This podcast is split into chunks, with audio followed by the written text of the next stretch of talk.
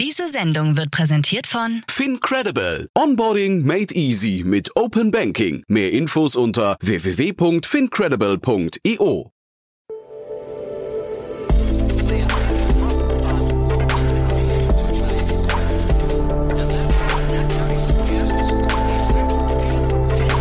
Startup Insider Daily. Investments und Exits. Hallo und herzlich willkommen bei Startup Insider Daily. Am Mikrofon ist Michael Daub. Ich begrüße euch wie jeden Wochentag zu unserer Rubrik Investments und Exits. Wie groß ist der aktuelle Foodtech-Markt? Was gibt es für Investments in Greentech? Warum wurde dieses Startup gerade übernommen? Das und ähnliches sind alles Fragen, die ihr euch häufig stellt. Wenn ja, dann seid ihr bei Investments und Exits genau richtig. In dieser Rubrik ordnen unsere Experten aus der deutschen VC-Szene für euch hörenswerte Investments und Übernahmen aus der Start-up-Welt ein. In der heutigen Ausgabe begrüßen wir Daniel Wild, Gründer und Aufsichtsrat von Mountain Alliance, mit den zwei folgenden Themen. Die KI-Inhaltsgenerierungsplattform Jasper sammelt 125 Millionen US-Dollar ein. Die Ferienhausplattform Hollydo sammelt im Rahmen einer Series E 75 Millionen Euro ein. Das wären die Themen für heute. Gleich geht's los mit dem Interview. Werbung. Hi, hier ist Nina, Content Managerin bei Startup Insider. Suchst du deine nächste große berufliche Herausforderung? Dann melde dich bei uns. Wir suchen aktiv nach neuen Teammitgliedern, die Startup Insider zum führenden Informationsmedium der deutschsprachigen Startup-Szene machen wollen. Aktuell suchen wir Sales Manager, Customer Success Manager, Finanzmanager sowie Werkstudenten in den Bereichen Sales, Product und Content. Aber auch wenn keine passende Stelle dabei ist, melde dich trotzdem bei uns. Wir suchen immer nach leidenschaftlichen Menschen, die mit Startup Insider Großes bewegen wollen. Also, um mehr zu erfahren und dich zu bewerben, geh jetzt ganz einfach auf startupinsider.de/slash insider. Startup Insider Daily. Investments und Exits. Ja, sehr schön. Daniel Wild ist wieder hier von Mountain Alliance. Hallo Daniel. Hi Jan, bin gern dabei. Freue mich, dass wir sprechen. Coole Themen hast du mitgebracht, muss ich sagen. Äh, freue mich auf ein tolles Gespräch mit dir. Doch, wie immer, äh, fangen wir mit euch an. Ne? Du hast ja zwei Hüte auf. Ich weiß gar nicht, über welchen du sprechen möchtest. Ja, doch. Also heute habe ich vor allem den Mountain Alliance Hut auf. Ich sitze auch hier gerade am schönen Tegernsee, wo, wo der Unternehmertag ist, den, den früher Mountain Partners veranstaltet hat, eine Schwesterfirma von uns. Und ähm, insofern Mountain Alliance, da bin ich auch nach wie vor aktiv. Das ist eine börsennotierte Beteiligungsgesellschaft, die ähm, 24 digitale Beteiligungen hat, also 24 Wachstumsfirmen. Wir haben schon zwei Exits gehabt dieses Jahr. Wir rechnen mit noch ein bis zwei dieses Jahr. Also trotz äh, allgemeiner Abschwächung des Investmentklimas geht es da ganz gut weiter. Und die Mountain Alliance kauft, wächst durch Portfolien kaufen und durch Nachinvestitionen. Und daneben mache ich auch äh, Seed-Investitionen, also die ganz andere Seite des Spektrums, nicht Late Stage, sondern Early. Und da habe ich eine kleine GmbH, die heißt Tiburon. Ja, klein ist aber sehr bescheiden. Ne? okay, Daniel. Ne? Dann, ja, viele dann, Investments gemacht äh, und äh, macht nach wie vor auch Spaß, ja. in frühphasigen Sachen zu sehen. Und wer darf sich bei dir melden? Vielleicht das noch? Ähm, Tiboron wahrscheinlich dann eben frühphasige Unternehmen, ne? Genau. Also wir reden heute über Firmen, äh, die ich hätte investieren können.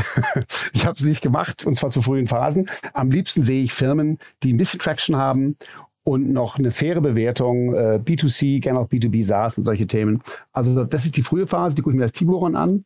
Und als Mountain Alliance, ganz anderes Spektrum, mindestens 10 Millionen Umsatz, richtig schon Wachstum, klare, klare Wachstumscompanies. Und wir kaufen auch Portfolien. Also wenn jemand ein Portfolio hat, was er loswerden will, äh, da sind wir Käufer. Mhm. Und äh, jetzt hast du gerade gesagt, wir reden über Firmen, in die, wir, in, du, in die du hättest investieren können. Äh, gilt das auch für die erste Firma, über die wir sprechen? Nee, nee, okay. aber über die sprechen wir zuerst. Ja, genau. aber die ist total krass, muss ich sagen. Ja, ja die ist super. Und in sowas, da mal so, da muss man sagen, da muss ich mein, mein Netzwerk noch ein bisschen größer machen. Ich sehe ungefähr 1500 Deals im Jahr, aber ich sehe nicht genug in den USA. Und da, für den Deal, von dem wir jetzt sprechen, Jasper, da hätte ich halt richtig schnell sein müssen und das, das treibt mich jetzt ein bisschen. Ja? Also die kommen aus Austin, Texas, zwei Gründer, Dave Roggan Moser und John Philip Morgan, ja, JP Morgan, hat er, ich habe einen schönen Namen zusammengebaut. Und ähm, Jasper ist eine KI-Content-Plattform, mit der Personen oder Teams KI nutzen können, um Reports zu schreiben, Ideen zu generieren, Blogs, E-Mails, alles. Also Journalismus aus dem Computerhirn ist Jasper. Ja, oder Text, Text von AI geschrieben. Die Firma wurde erst gegründet 2021. Die haben eine frühe Round gemacht im April 2021. Da wäre ich gern dabei gewesen. Und jetzt haben sie eine Series A gemacht, halte ich fest, 125 Millionen nach, ja, so. Die Firma ist noch keine zwei Jahre alt und ist jetzt mit über einer Milliarde bewertet. Und du hast gesagt, man hätte schnell sein müssen. Das zeigt sich glaube ich, genau daran. Äh, nicht keine zwei Jahre alt. Der ganze Space ist noch nicht so richtig alt, ne? Richtig. Der Space ist jung und voll. Wobei man sagen muss, also ich kenne den Space schon länger. Ich habe ja früher auch viel B2C investiert und auch selbst gemacht. Und das Thema AI-Content-Generierung kennen Leute, die sich mit SEO-Optimierung beschäftigen, schon lange. Ne? Also tausende Netzwerkseiten bauen, mit denen man äh, seine SEO, seine, seine SEO-Sichtbarkeit optimiert und die computergeneriert zu machen, das gibt's schon länger.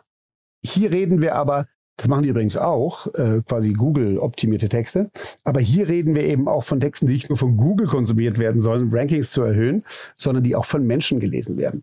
Und insofern irgendwelche Algorithmen nutzen, die Texte würfeln oder aus Keywords was basteln, das kennen wir schon lange. Hier geht es aber um den Space, wo wirklich spannende auch sogar Ideen, Texte ergänzt werden, komplette Texte geschrieben werden. Und da gibt es einiges. Da gibt es Copy AI. Letzte Woche 11 Millionen geraced. Gibt es Copy Smith. Im April 10 Millionen geraced. Da gibt es OpenAI, GP3, da ist auch Elon Musk dabei und so weiter. Und alle haben schon Top-Kunden. Microsoft, eBay, IBM und so weiter. Und viel oft ist es auch so, dass diese Kunden verschiedene Themen nutzen. Und worum geht es dabei? De facto geht es darum, wer kann am besten diese Feedback Loop bauen, wer kann am besten einen Algorithmus trainieren, Texte zu schreiben und auch selbst zu ergänzen oder auch zu verbessern. Ähm, und klar, da ist es ein quasi Wettbewerb der besten äh, KI oder der besten AI. Mhm. Mich überrascht das insgesamt nicht, dass das jetzt kommt, weil ähm, ich, ich nutze seit Jahren wirklich begeistert DeepL, ne, hier aus, aus Deutschland, äh, aus mhm, Köln. Genau. Und ich finde, die, da sieht man schon, auf welch krassem Niveau äh, Text, in dem Fall Übersetzungen mittlerweile funktionieren. Das heißt, da dieses Verständnis von KI für Text ist einfach da. Das sieht man einfach. Ne? Und jetzt gehen die hier einfach einen Schritt weiter und sagen, naja, jetzt kommt dieser kreative Aspekt vielleicht noch dazu. Die, ähm, die äh, KI kann auch generieren, also kann auch schöpferisch tätig werden. Ne? Ganz genau. Und ich meine, die Frage ist natürlich, wenn es so viel Wettbewerb gibt, gibt es oft wirklich auch einen stark fragmentierten Wettbewerb, der dann natürlich zu Preisverfall führt. Aber offensichtlich aktuell scheint es nicht der Fall zu sein. Also hier, diese Jungs von Jasper, die haben letztes Jahr 40 Millionen US-Dollar Umsatz gemacht im ersten Jahr und dieses Jahr 90 Millionen US-Dollar. Also mal schlappe über 100 Prozent gewachsen und sagen sie, ist auch ein gutes Argument zur Zeit, sie hätten auch ein Auge auf äh, Profitabilität. Die sind bestimmt noch nicht profitabel, weil sie natürlich investieren, auch was zugekauft haben. Aber was mich so fasziniert in dem Thema, und das hat etwas was Volkswirtschaftliches damit zu tun, am Ende ist der Reichtum der Volkswirtschaften davon geprägt, wie stark die Produktivität sich erhöht. Ne? Also wenn wir mit unseren 80 Millionen Menschen in Deutschland nächstes Jahr doppelt so viel produzieren, in egal was, äh, Autos, Maschinen oder, oder Texte, ähm, wenn wir doppelt so viel produzieren wie dieses Jahr, hat sich die Produktivität erhöht und es gibt einfach mehr Reichtum, der an alle verteilt werden kann. Ja, ganz banal. Und die Produktivität hat sich in den westlichen Volkswirtschaften in den letzten 20 Jahren bei weitem nicht so erhöht, wie sie sich erhöhen sollte. Und dieses KI-Thema ist ein perfektes Beispiel für Produktivitätserhöhung. Ne? Also plötzlich kannst du hingehen und kannst mit einem ganz kleinen Team von Redakteuren Texte schreiben, wofür es vorher 500 gebraucht hätte. Und wenn du das machst, dann kannst du natürlich, dein Output ist viel höher, die Produktivität ist viel höher. Das ist erstmal Wahnsinn, weil einfach weniger Menschen mehr produzieren können. Die Kehrseite ist natürlich, ja, was machen denn die anderen Menschen? Ja, also, ja, ja. ja das ist wirklich ein, das ist ein großes Fass, finde ich, was du jetzt aufmachst, Daniel. Genau, ich will jetzt auch nicht in die gesamte philosophische Diskussion einsteigen. Worauf ich nur hinaus will, ist, ersten Schritt ist das ein Wahnsinns, äh, sagen wir mal, Paradigmenwechsel, der hier passiert. Nämlich KI wird so schlau, dass wir reden jetzt nicht mehr von Blue-Collar-Jobs, irgendwelchen Robotern oder Automatisierungen von manueller Arbeit, sondern hier wird die Arbeit von Journalisten wie dir, mhm, Jan, mhm, ja. wird hier quasi automatisiert. Ja. Und ähm, ja, und, und das ist an der ersten Stelle beeindruckend, was die KI da kann. Genau wie du gesagt hast, DeepL macht das für Sprachen ich kenne keinen, der das nicht nutzt. Jetzt haben wahrscheinlich alle schon mal gesehen, auch zur Zeit DALI 2, also DALI, ja, oder DALI, wie es ausgesprochen wird. Das ist quasi Kunst generieren per KI. Kann man beeindruckte Dinge, haben die meisten wahrscheinlich auch schon mal ausprobiert. Also, oder, oder noch ein drittes Beispiel zu nennen, es gibt einen Japaner, äh, eine japanische, inzwischen 2,5 Milliarden bewertete Influencer-Agentur. Die Influencer sind alle künstlich. Krass. Okay, so. ja, also ich bin total beeindruckt, was da geht. Ähm, und ich bin noch beeindruckter, wie schnell so eine Company wie Jasper das hinbaut. Ähm, ich, die Frage ist eben, wie, ob da am Ende bloß mehr Text produziert ist oder ob der irgendwann auch besser wird, als das, was Menschen produzieren können. Ähm, Tatsache ist, wir haben im Augenblick einen echten Produktivitätssprung gesehen hier. Und, und das wird sich fortsetzen in den nächsten Jahren. Ich finde es aber spannend, was du gerade gesagt hast, weil ähm, diese Produktivität äh, in der Vergangenheit, äh, industrielle Revolution, sowas hat ja immer damit zu tun. Also die, die Gewinner waren ja vor allem die Leute, die dann zum Beispiel eine Dampfmaschine besessen haben oder sowas. Ne? Und sind das jetzt hier vielleicht sogar die nächsten Dampfmaschinen? Das heißt, selbst wenn wir jetzt hier mit einem Drei-Mann-Team in Zukunft das leisten können, was vorher 500 Leute gemacht haben, ist nicht die KI, die dann in den USA gerade beheimatet ist, ist das nicht eigentlich die Dampfmaschine und äh, entsteht, entsteht da nicht eigentlich die höchste Produktivität? Ja, absolut. Bin ich vollkommen bei dir. Also wenn wir jetzt alle eine amerikanische KI einsetzen Ja. und alle Vorteile in der KI in den USA entstehen, dann hätten wir als deutsche Wirtschaft jedenfalls mal nichts gewonnen. Sind wir abgeschrieben Gleichzeitig, ne? Ja, mhm. äh, ja, gleichzeitig muss ich natürlich sagen, jetzt mal noch einen Schritt weiter. Es kann natürlich so gehen auch, dass wir plötzlich hier Verlage haben, die plötzlich mehr und bessere Texte machen. Und dann bleibt bei denen natürlich auch Mehrwert hängen. Ne? Dann kriegt die KI halt ein bisschen was. Und ähm, das, was damit generiert wird, weil nochmal, es werden ja nicht, es ist ja nicht irgendwie eine KI, die da komplett eigene Zeitungen schreibt, sondern äh, das nutzen Redakteure oder auch Blogger, um schneller mehr Output zu machen. Also wenn da jetzt, wenn, wenn du jetzt plötzlich zehnmal so viel Output machen könntest mit derselben Mannschaft, dann würdest du als Startup Insider ähm, einfach mehr Geschäftsvolumen haben. Total. Also der Einzelne ein hat Vorteil. sicherlich, ja, bin ich total bei dir. Der Einzelne hat Ja. Vorteile. Ich glaube, gesamtgesellschaftlich muss man sich das wirklich mal angucken. Ich meine, es ist natürlich ein Traum, wenn du irgendwann sagen kannst, der Mensch kann sich aufs Leben konzentrieren und nicht aufs Arbeiten. Ne? Wenn, wenn, wenn das gelingen würde, weil die KI die Arbeit macht, ist natürlich auch eine tolle, ein tolles Szenario. Aber da, ich glaube, die nächsten Jahre werden da ganz schön, da werden ganz schön viele Leute sich die Augen reiben und sagen, hoppla, ich dachte, mein Job wäre sicher. Ne? Genau. Ich würde sagen, das wird hier ganz, ganz deutlich. Der, viele neue Jobs, die von Influencern, werden, werden jetzt in Japan schon von Programmen gemacht. Ja, das ist, das ist beeindruckend zu sehen. Und gleichzeitig, genau was du gesagt hast, ich meine, sowas wie bedingungsloses Grundeinkommen, von dem viele in Berlin und anderswo träumen. Na gut, das lässt sich natürlich dann ähm, realisieren, wenn die KI die Erträge erwirtschaftet. Hm. Ich hatte gerade hier die ähm, CEO von Wunder Mobility aus, ähm, aus Hamburg im, im Podcast und mit der habe ich, äh, wir haben kurz über die Taxi-Lobby gesprochen, ne? weil Lobby, ich bin wirklich, ich, ich, ich kann mit Lobbys äh, nicht viel anfangen. Ja? Ähm, Das ist immer so ein- eine Verhinderung von Innovationen aus meiner Sicht. Und jetzt hier ist ja auch was Spannendes passiert. Also Google hat schon gesagt, sie, sie möchten keine oder sie werden KI-generierte Texte nicht, nicht listen und nicht unterstützen. Getty Images hat äh, gesagt, sie, sie möchten keine Bilder, die von, von KI generiert, also DALI und so weiter, fliegen da raus. Das ist schon spannend, ne? wie man versucht jetzt quasi so, wie, wie die, die äh, Alteingesessenen versuchen, die Möglichkeiten, die sie haben, zu nutzen, um äh, Innovation draußen zu halten. Genau. Und trotzdem wird sie nicht gelingen. Die Gen- Erfahrung genau, zeigt- ja, ja. Aber ich bin vollkommen bei dir. Also die, die, die, die Angestellten, die Incumbents, Mhm, und da genau. ist jetzt eben Google und Getty Images Incumbents, ja, die versuchen halt das Neue draußen zu halten. Und natürlich wird es nicht gelingen, weil es nie gelingt. Ähm, das Spannende wird im Endeffekt wirklich sein, wenn jetzt plötzlich viel mehr Menschen von ihren Blog leben können, weil es ihnen die KI leichter macht, mehr tollen Output zu produzieren, der auch konsumiert wird in irgendeiner Form. Why not? Also wir werden das sehen. Nur wir stehen wirklich an, an einem Anfang und diese Revolution wird sich beschleunigen, weil die KI wird ja immer besser. Die, der, der Gründer, der, der Dave Roggenmoser, spricht von der Feedback Loop und dass die AI gewinnen wird, die die beste Feedback Loop hat. Und, und da, da muss man, muss man sich, glaube ich, auf sehr viel schnelle Veränderungen gefasst machen. Mhm. Und jetzt eine schöne Überleitung zum zweiten Thema ist, äh, wenn der Mensch nichts mehr zu tun hat, kann er Urlaub machen, ne? genau, genau. Also, die Maschinen machen die Arbeit, schreiben für dich die Texte. Du hast irgendeinen schönen Avatar, der für dich den Podcast spricht. Mhm, genau, cool. Und dann musst du dich in deine, gar nicht Workation, sondern echte Vacation zurückziehen. Und dann brauchst du eine Ferienunterkunft.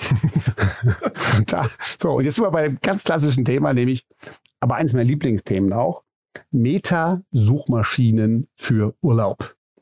Ich glaube, das habe ich schon mal erzählt hier. Ich war einer der ersten Investoren in Trivago. Trivago ist eine Meta-Suchmaschine für Hotels.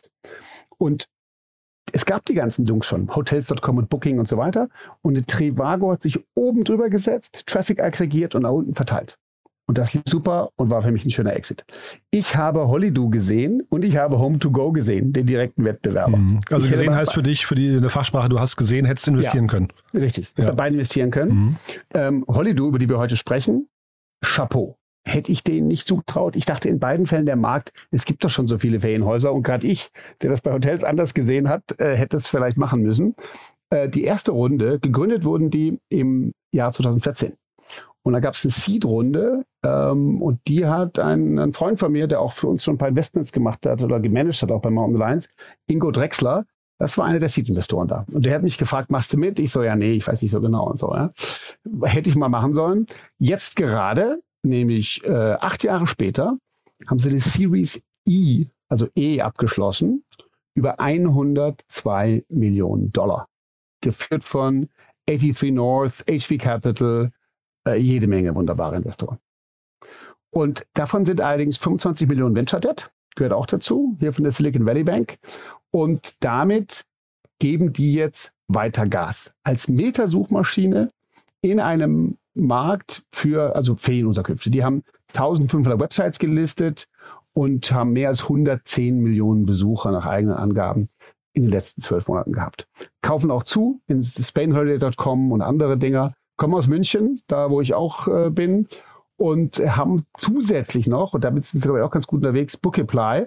Das ist quasi die Software für die Ferienhausvermieter, damit die das leichter können. Und was ich so spannend finde, über die Themen haben wir schon mehrfach gesprochen, private Bewertungen, Public-Bewertungen, wie, wie, wie ist Tech an der Börse bewertet, wie ist es privately bewertet. Also diese Company hat jetzt circa 200 Millionen ungefähr eingesammelt. bisschen mehr. Würde ja vielleicht so 220 Millionen haben die eingesammelt. Und sind private. Und mit diesen jetzigen 102 Millionen wird noch mehr Gas gegeben, Technologie weiterentwickelt und so weiter. Der direkte Wettbewerber, den haben wir glaube ich schon mal gestreift, ist Home2Go. Home2Go hatte ein Total Funding von 176 Millionen bekommen, ziemlich ähnlich, und ist letztes Jahr als erster deutscher Spec-Target an die Börse gegangen. Das war der Lakestar Spec und äh, sind letztes Jahr an die Börse, damals äh, Kurs von 9 Euro, heute Kurs von 1,90. Ja, ich habe mir das gerade angeguckt. Ui, ui, ui, ui. Ja. ja. Und ja, und sagen wir so, alle, die hier zuhören, wissen, ich meine, ich mache seit, ich bin seit den letzten 20 Jahren, war ich 15 Jahre lang oder 17 äh, Vorstand einer börsennotierten Firma. Also ich bin Börsenfan, aber hier ist es mal echt brutal. Ne? Also aktuell ist die Public-Private Arbitrage umgekehrt vorhanden. Es ist gerade, ja, also wenn du dir aktuell anschaust, ich glaube, die aktuelle Market Cap sind ungefähr 200 Millionen. Ich gucke mal gerade live hier nach. Ja, 237, ja. Ja. Genau, so, ja, genau, so. Und jetzt, also mit, mit doppelt so viel Funding könnten sie jetzt theoretisch einen Wettbewerber kaufen. Dabei, dabei historisch in den letzten Jahren hat sich Home to Go immer als der größere gefühlt. Ja, hochinteressant. Der äh, Pip Klöckner sagt im Doppelgänger-Podcast immer, da werden Unternehmen an der Börse entsorgt. Ne? Und ich finde das, also jetzt hier ist natürlich blöd. Ich glaube, da ist er im Beirat sogar. Der ist auf jeden Fall irgendwie involviert. Äh, und also ich habe selten eine Firma gesehen, die sich so schlecht entwickelt hat. Ne? Minus 77 Prozent äh, seit, seit äh, IPO. Oder seit Spec ist ja kein IPO, seit Spec. Äh, das ist schon hart, muss ich sagen.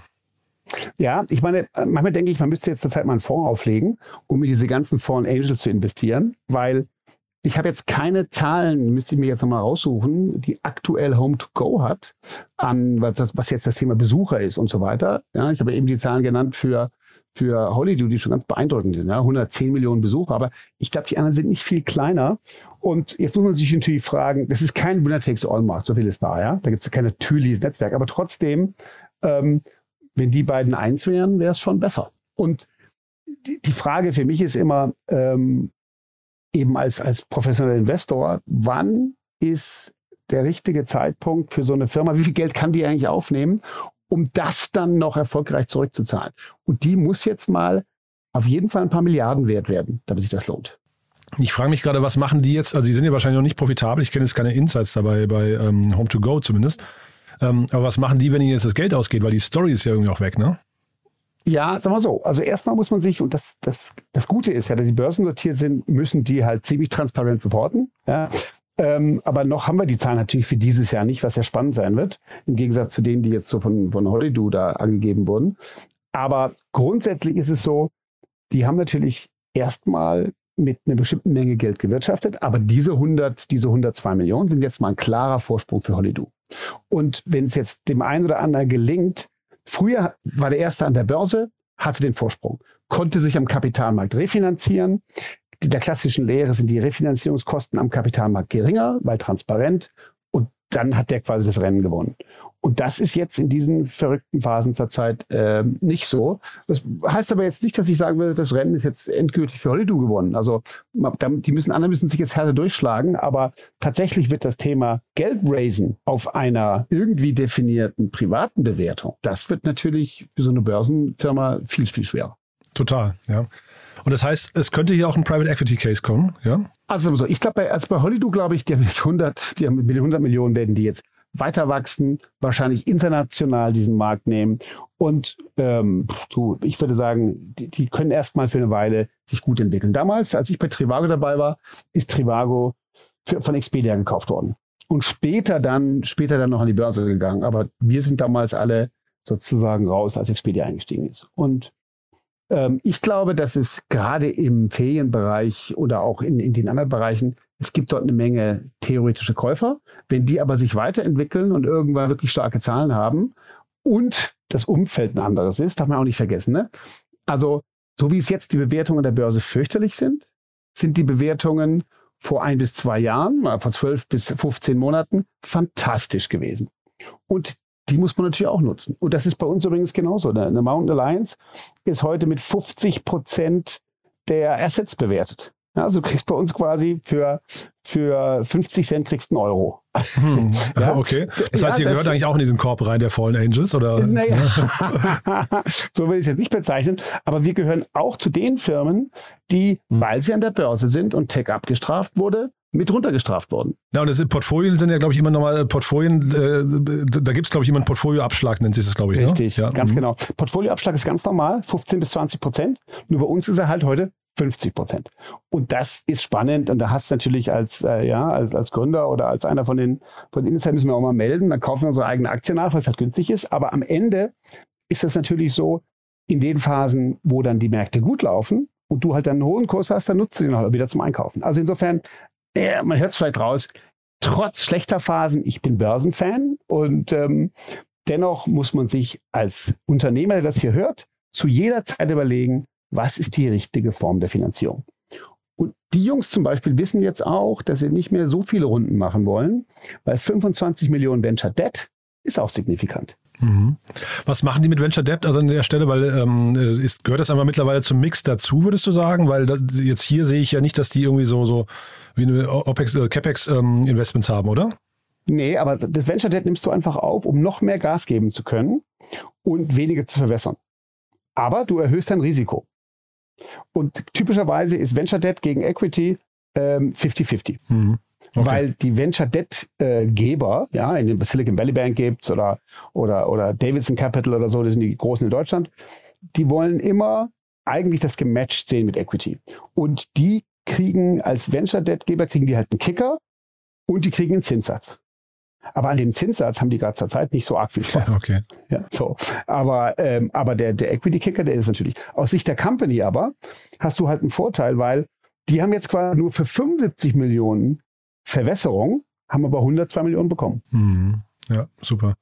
Ich hatte den Johannes Siebers auch mal, ich glaube vor einem Jahr im Podcast, also die letzte Runde, mhm. die Series D, so 40 Millionen äh, geraced haben. Ähm, ich werde nochmal, also den werden wir verlinken in den Show Notes, aber ich werde den auch mal anfragen. Äh, der hat bestimmt Lust, das mal, weil das war damals sehr ähm, ein sehr cooles Gespräch, muss ich sagen. Ähm, ja, ein cooler Tipp. Der und sein Bruder haben das gegründet. Da gibt es noch einen dritten, der, also der Johannes Siebers und Michael Siebers, dann gibt es noch Rasmus Porsgard, das sind die Gründer. Und ich meine, die haben schon auch äh, einige hundert Mitarbeiter inzwischen. Also das, die haben was Tolles aufgebaut. Und in München sieht man die auch ab und zu. Und wie gesagt, jetzt mit dem Schritt hm, wird man äh, sie noch gespannter verfolgen. Sehr, sehr cool, Daniel. Du dann, äh, ja, zwei mega coole Themen, muss ich sagen. Äh, und man hat rausgehört, du brennst äh, eigentlich für beide Märkte, kann man sagen. Ne? Das heißt, äh, jemand, der in beiden Märkten unter, oder einem der beiden Märkte unterwegs ist, darf sich auf jeden Fall bei dir melden. Aber auch, glaube ich, generell bist du immer gesprächsbereit, ne? Sehr, sehr gerne. Hm, toll. Also, dass zu den 1500 Unternehmen, die du im Jahr siehst, noch ein paar dazukommen. Ja, das freut mich immer. Cool. Daniel, lieben Dank, dass du da warst. Hat wirklich Spaß gemacht und dann freue ich mich aufs nächste Mal, ja? Ja, danke, Jan. Ich mich auch. Bis dann. Werbung. Hi, hier ist Paul, Product Manager bei Startup Insider. Willst du wissen, welche Startups aus Hamburg, Mannheim oder vielleicht auch Bielefeld sich mit künstlicher Intelligenz beschäftigen? Oder wie zum Beispiel das Portfolio von Earlybird oder HV Capital aussieht? Entdecke all das und noch viel mehr auf unserer Plattform. Kostenlos und ohne Begrenzungen. Unsere Datenbank umfasst über 20.000 Profile aller relevanten Startups, Investoren und Personen, die darauf warten, von dir entdeckt zu werden. Also, wenn ich dein Interesse geweckt habe, schau einfach mal auf unserer Plattform vorbei unter startupinsider.de/slash insider. Startup Insider Daily, Investments und Exits. Der tägliche Dialog mit Experten aus der VC-Szene. Das waren die Einordnungen von Daniel Wild, Gründer und Aufsichtsrat von Mountain Alliance, im Gespräch mit Jan Thomas. Das war's fürs Erste mit Investments und Exits. Vielleicht schaltet ihr noch später in unserer Mittagsausgabe ein, wo wir Gero Keil, CEO und Co-Founder von Levity, anlässlich einer Seed-Finanzierungsrunde in Höhe von 8,3 Millionen US-Dollar zu uns eingeladen haben. Wenn nicht, hören wir uns hoffentlich morgen in der nächsten Ausgabe wieder. Am Mikrofon war Michael Daub. Ich verabschiede mich bis dahin.